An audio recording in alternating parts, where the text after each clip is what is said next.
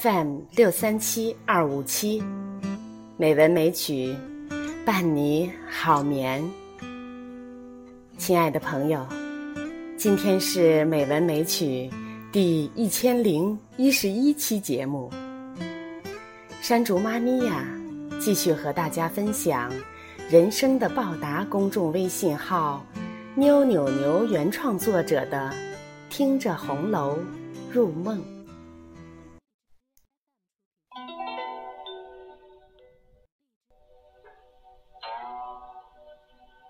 着红楼入梦之晴雯与袭人，白莲花的胜出。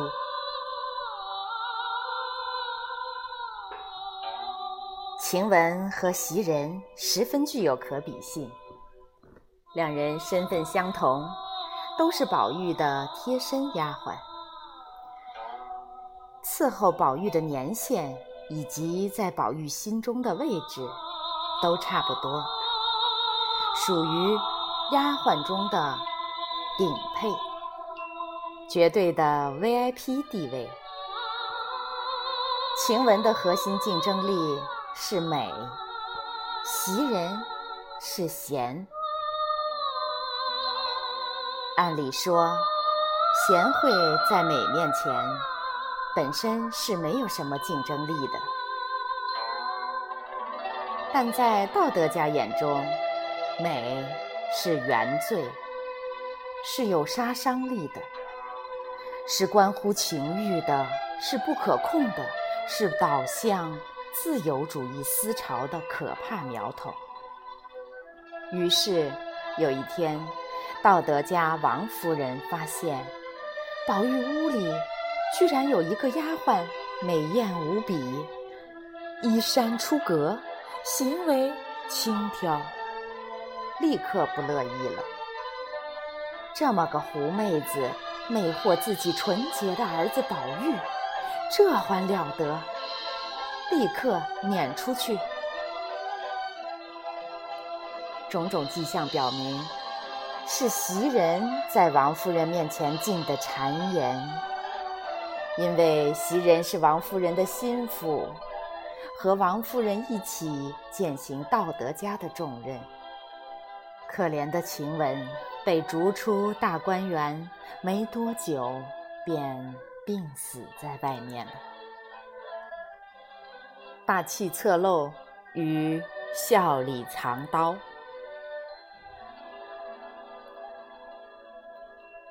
从性格上讲，晴雯霸气侧漏。持量行凶，经常打骂丫头，讥讽老妈子。园子里没有不厌弃的，但是她不是平白无故就打骂人。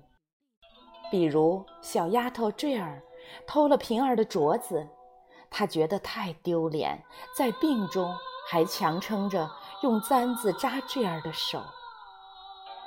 在宝玉面前，他也丝毫不以奴才自处，时时要显出他俩是平等人类的那劲儿来。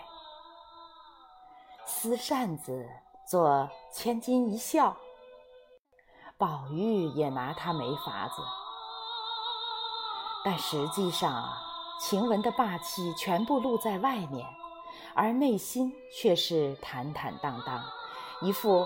谁爱议论谁议论的神情，而袭人呢，表面上非常老实木讷，贾母说她是没嘴儿的葫芦。不知道为什么，长辈们似乎特别喜欢这种类型的晚辈，大概是因为他们给长辈以安全感吧，能尽心尽力地服侍长辈的后代。让这个男人降低性生活频次，专心致志地追逐功名利禄吧。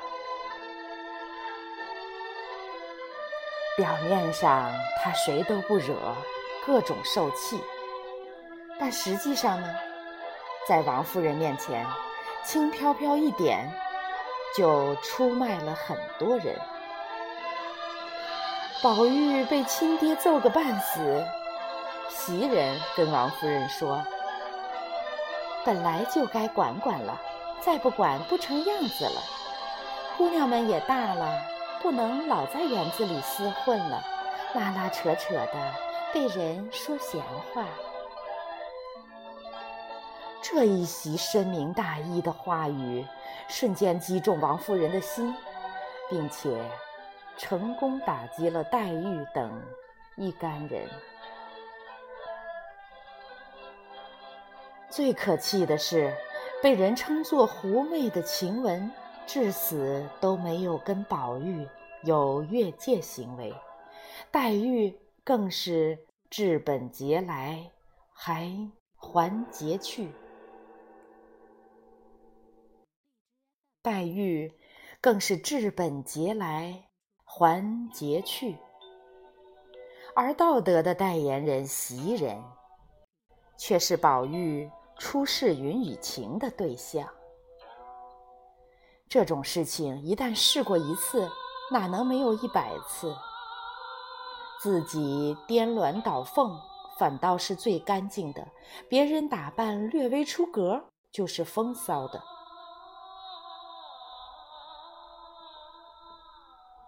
追求自由与崇尚功名，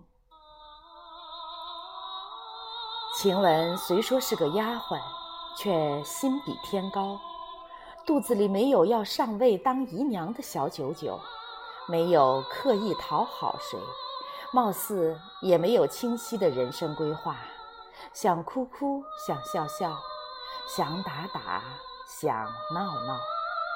用 Beyond 的歌词讲：“一生放荡不羁，爱自由。”对宝玉的感情完全发自内心，重病中替他补衣裳，将死时跟他诉衷肠。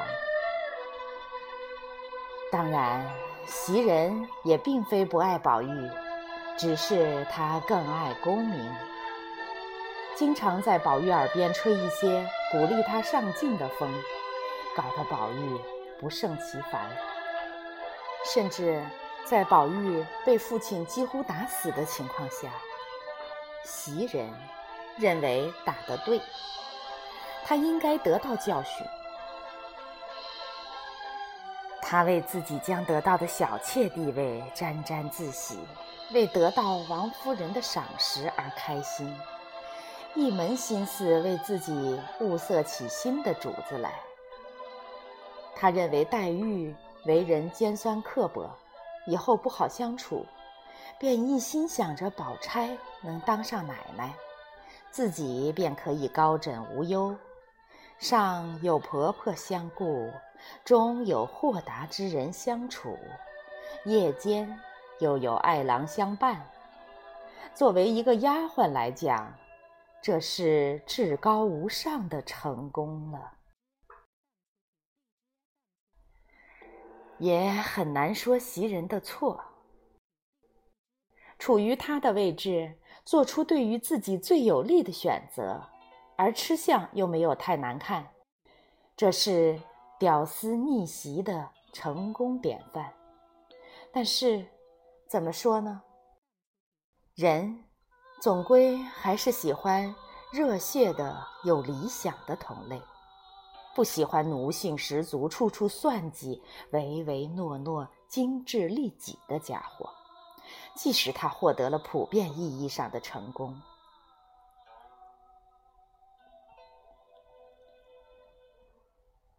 孤苦无依与凤凰女，晴雯父母双亡。哥哥嫂嫂贫苦出身，对她先有爱意；而袭人父母俱在，还有个哥哥。他有一次回家，宝玉去拜访。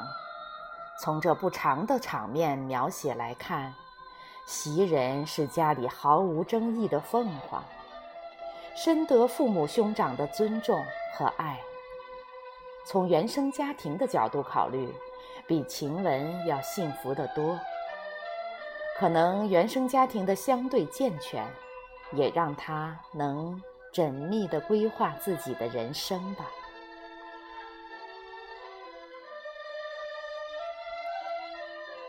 小辣椒香消玉殒，与白莲花新欢眷顾。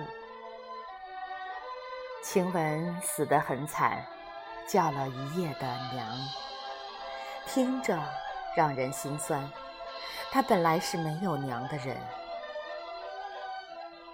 宝玉听信一个小丫鬟的话，以为晴雯临死之时喊的是自己的名字。实际上，最亲的人还是娘，无论她是否存在过。而我们的白莲花，在世事动荡中，仍然能有安适的婚姻，与帅哥蒋玉菡喜结连理，夫妻恩爱。唉。整个的青春都与宝玉耳鬓厮磨，心里梦里心心念念的是宝二爷的人，瞬间就能转换角色，与另一个男人恩恩爱爱。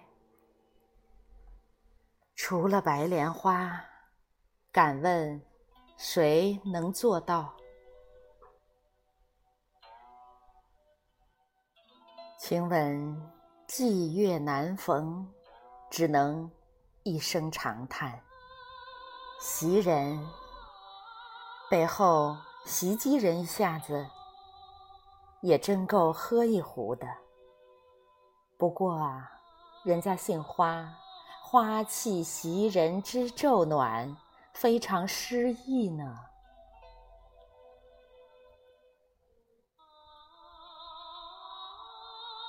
好了。